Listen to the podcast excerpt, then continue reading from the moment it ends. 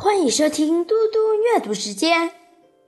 今天我要阅读的是《千字文》。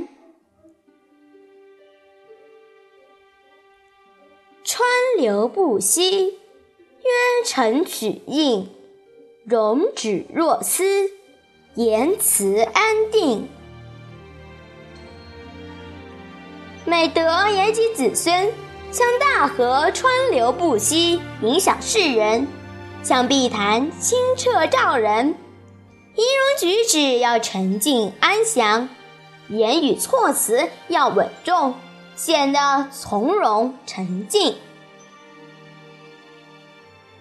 高贵的品德是人一生中最重要的财富，它能够一代代的被人们传颂。在古代，人们看重一个人的仪容举止，认为这是个人品行的一种体现。言谈举止能反映出一个人的基本素质。我们在与人交往时，要做到。不卑不亢，落落大方。我现在来为大家讲一个故事：白忍堂。唐高宗年间，泰山脚下的张家庄住着一位员外张公。张公厚德博才，既温贫酷，而且待人大度，遇事善忍。当地百姓皆尊称他为张善人。有一年，唐高宗又封禅泰山，正好路经张家庄，听说张公的事迹后，专门去拜访张公。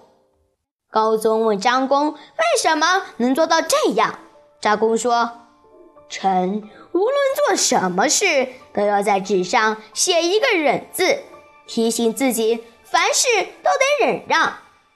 说罢，张公把这些年写的“忍”字递给高宗看，足足有一百多个“忍”字。高宗说：“天下人若都像你一样，社会就能太平了。”说完，写下“白忍堂”三个字赐给张公。从此以后。张氏族人便用“白忍堂”做堂号，“白忍成精”也成为流传后世的雅范。谢谢大家，我们下次再见。